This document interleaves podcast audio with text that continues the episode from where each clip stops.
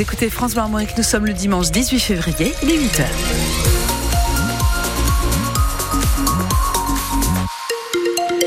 Sur euh, la route, une voiture en panne dans le Morbihan, hauteur de Campénéac. La voiture euh, en panne se trouve en direction de Lorient sur la nationale 24. Prudence, vous pouvez être surpris par euh, cette voiture. Côté météo, c'est une douceur incroyable ce matin avec des températures comprises entre 9 et 12 degrés.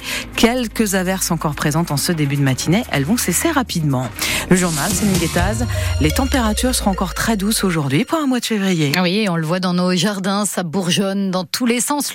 Printemps semble déjà là, avec en Bretagne comme un air de Côte d'Azur. Parfois, je ne sais pas si vous avez remarqué, Delphine, c'est mimosa en fleurs. Cette fleur jaune est très parfumée. Il y en a des centaines sur les côtes bretonnes, comme chez Michel à Pordic, qui le taille tous les ans. Tous les ans, il est coupé d'un mètre cinquante parce qu'il repousse et je veux pas qu'il prenne une trop grande dimension. Il se plaît bien là, il est heureux, il illumine le jardin. Le fait de le couper, vous avez quand même des fleurs l'année d'après. Ah, tout à fait, il a été coupé d'un mètre cinquante l'année dernière et il est repoussé de deux mètres cinquante cette année. Et vous revenez dans deux mois, bah, il sera ratatiné.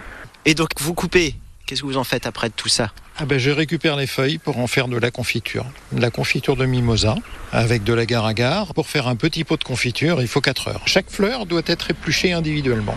On a la saveur du mimosa en bouche. Voilà, étonnant, hein, la confiture de mimosa.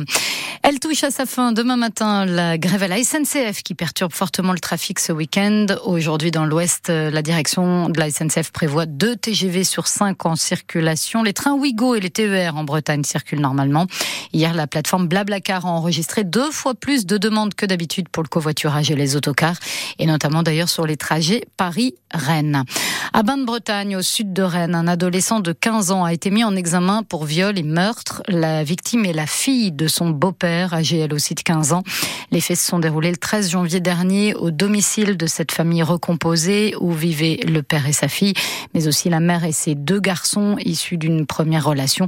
C'est l'ADN du plus âgé des deux frères qui a permis aux enquêteurs de le confondre.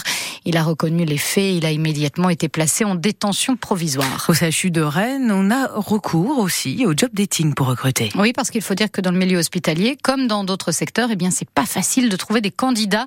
Alors pour les séduire, le CHU de Rennes a donc organisé un grand job dating dans ses locaux de Pontchaillou et les candidats étaient nombreux à se présenter hier, Valentin Plat. Dans ce grand bâtiment initialement prévu pour les formations, on déambule entre les stands, gériatrie, urgence ou encore l'imagerie médicale. Sébastien est d'ailleurs manipulateur radio. Nous, on présente du coup toute l'activité d'imagerie médicale euh, au CHU de Rennes. En fait, souvent les questions tournent autour des différentes modalités et puis des ouvertures de postes euh, qu'il y a. Et puis une fois qu'on a fait le tour, direction les entretiens d'embauche, CDI, CDD ou encore stage à la clé. Pauline, étudiante en dernière année d'infirmière, sort tout juste de son entretien. En fait, j'ai déjà effectué un stage euh, en réanimation au CHU de Pontchaillou. Et donc on m'a recontacté euh, par rapport à cette journée pour, euh, pour que je puisse postuler. Si le milieu hospitalier est en crise ces dernières années, la jeune rennaise veut à tout prix travailler au CHU. Bah, le contact avec les patients tout d'abord, de pouvoir les accompagner, de pouvoir être un soutien pour eux aussi, avoir un rôle, pouvoir aider, pouvoir apporter de soi. C'est vraiment ça que je veux faire, je ne pourrais pas l'expliquer. Une journée de job dating bien utile pour attirer de nouveaux profils dans un secteur en manque de main-d'œuvre.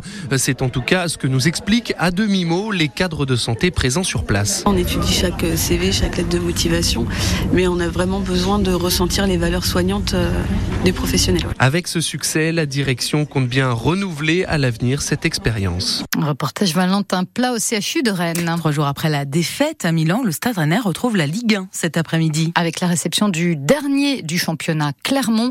Mais attention, le classement ne devra pas empêcher les rouges et noirs de se méfier. Rennes-Clermont, c'est à vivre en direct sur France Armorique dès 14h30 cet après-midi avec au commentaire François Rosy et Gaël Danic. Cet après-midi aussi, Lorient se déplace à Strasbourg. Brest reçoit Marseille ce soir. Hier, le PSG a pris un peu plus le large en tête du classement après sa victoire 2 à 0 à Nantes, dont un but signé Kylian Mbappé. Deux jours après l'annonce de son départ du club parisien, Mbappé a commencé le match sur le banc, mais il a donc marqué sur penalty 20 minutes après son entrée sur la pelouse. Autre résultat en Ligue 2. La victoire hier de Guingamp face à Caen sur le score de 1 à 0. Et tous les sportifs le savent, on apprend beaucoup de ces échecs. Ah, et c'est le message qu'est venu transmettre le skipper costarmoricain Tom Laperche après son abandon euh, sur l'Arkea Ultimate Challenge, la course autour du monde en solitaire. Tom Laperche a dû abandonner le 29 janvier et depuis son retour sur la terre ferme, le skipper participe à l'opération La Course Bleue, un programme pédagogique autour des océans. Il est allé ainsi raconter euh, cette semaine son expérience à une classe de CE2 de Petit Breton, Tiffany Morin. Ça va les enfants? Et les enfants attaquent d'emblée. Ouais, c'est vrai. On n'a pas fini cette course autour du monde.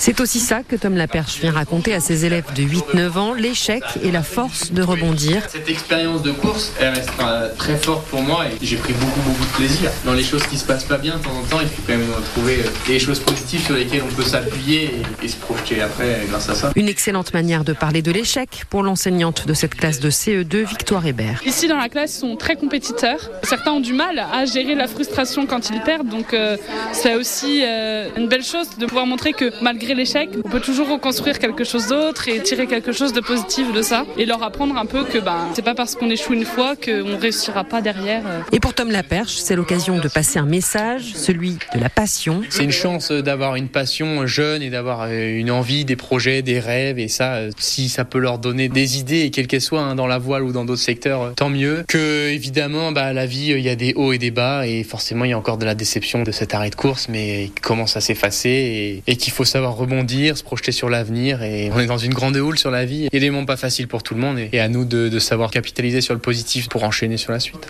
La positif, un Tom Laperche, dont le bateau sera de retour à Concarneau d'ici un mois. Il va revenir en Bretagne par cargo depuis l'Afrique du Sud. Côté course, sur l'Arkea Ultimate Challenge, bah, c'est Charles Caudrelier qui devrait s'imposer cette semaine à l'arrivée à Brest, avec derrière lui Thomas Coville. Armel Lecléache lui a dû faire une escale technique à Rio pour l'instant.